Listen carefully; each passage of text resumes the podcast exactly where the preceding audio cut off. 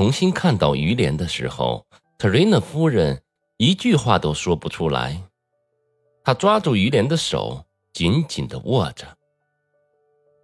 半晌之后，她说：“我的朋友，你对我丈夫还满意吗？”“怎么会不满意呢？他不是给了我一百法郎吗？”于连苦笑了一下。特瑞娜夫人望着他，半信半疑。来，让我挽上你的胳膊。他临了这么说，语气里有一种于连从未见过的勇气。女主人挽着他，一直走进了威利耶的书店。他不顾这个书店背着自由党的恶名声，他挑了十个路易的书，分别给了三个小孩不过。他知道这些书正是于连想要看的，在书店里，他要孩子当场把各自的名字写在所得的书本上。正当特瑞娜夫人为自己敢用这种方式补救而深感快慰时，于连却对铺子里琳琅满目的书籍惊讶不已。这是他从来不敢踏进的一个世俗所在。心中不禁的砰砰直跳，他根本顾不上去猜度特瑞娜夫人的心思，只一心在琢磨，像这样一个年轻的神学士，能用什么方法寻得几本书来看看呢？最后，他得出了一个主意，觉得只要略施小计，有可能说动特瑞娜先生。几天之后，最大的孩子阿道夫问起了每日新闻上预告的一本书。这时，德瑞娜先生也在场。于连说：“先生，一个像特瑞娜这样贵族的姓氏出现在书店肮脏的登记册上，的确是很不相宜的。”特瑞娜先生的脸色顿时大为开朗。于连接着说。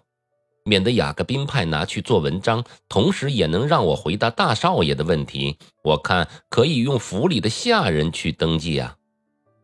这主意倒不错呀，特瑞娜先生显得很高兴。不过应该立个规矩，规矩不能让那些仆人借小说，因为这类危险的读物一旦弄到家里，就会引坏太太的贴身侍女的。于连装出一副庄重的样子，这种表情对一个眼看自己的事情快要办成的人最合适不过了。于连这一时期的生活不乏这类小题目上的勾心斗角，脑子里考虑的尽是交锋的得失，不大顾及特瑞娜夫人偏私的感情。那时，只要他肯费点心。就能从特瑞娜夫人的眼睛里读懂的。他昔日的处境在这里又重新上演了，如同以前在他父亲的锯木厂一样，他极端的鄙视周围的人，同时也为周围的人所憎恶。于连认为值得称道的，却遭到周围这些人的非难，他心里总是不服，这一般怪物，一群蠢货。有趣的是，尽管他自视甚高，但对周边的人讲的事情却常常的漠然不解。历来只有同老军医讲话的时候，他才会推心置腹。他仅有的一点知识，不是关于拿破仑的意大利战役的，就是外科手术的。有一次，特瑞娜夫人第一次想同他谈谈孩子教育以外的事情。他却大谈特谈外科手术，吓得特瑞娜夫人脸如白纸，求他别再往下说了。除此之外，于连是一无所知的，因此生活在特瑞娜夫人身边，两人之间常出现奇怪的沉默。他在客厅里尽管举止谦恭，但特瑞娜夫人从他的眼神里看到了只有自负。有时只剩下他们俩。特瑞娜夫人立刻看出他在发窘，她心里很不安，因为凭借女性的本能，知道这种窘相绝非什么温柔的表征。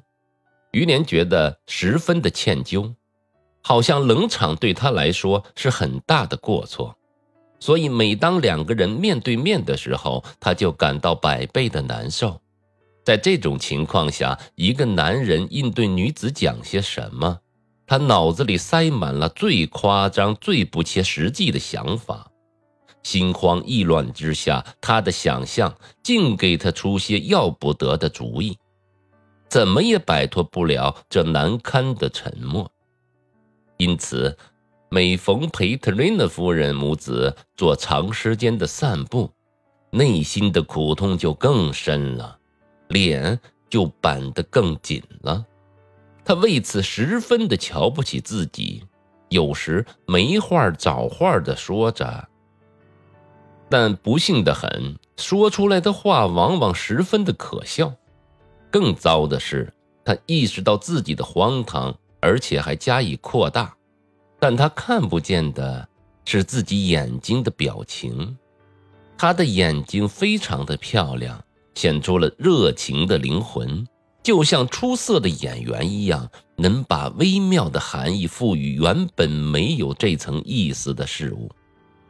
特瑞娜夫人发现，跟于连单独在一起的时候，于连永远说不出一句得体的话来，除非突然发生点什么分了他的心，无暇考虑怎么措辞的时候。随着拿破仑的垮台。风流倜傥之举已在内地生活中排除干净了，人人都怕地位不保，奸猾之徒就钻进了教会去找靠山，而两面派甚至在自由党里也很得势，一般人就更加的苦闷了，除了读书务农，别无乐事可言。特瑞娜夫人。她是十六岁上嫁给贵族特瑞娜先生的。这些年来，别说爱情，就是跟爱情有一星半点相似的感情，既没有体验过，也没见识到。善良的谢朗神父鉴于瓦伦诺对他不断的追求，才跟他提到了爱情两个字，但神父把爱情描述的污秽不堪。以至于在特瑞娜夫人看来，简直就是放荡下流。她偶尔读过几本小说，书中所写的爱情，她都看作是一种例外，甚至认为是出格的。现在她的心里无日不在惦记着于连，靠着对爱情的无知，倒也恰然自得，良心上不受一点谴责。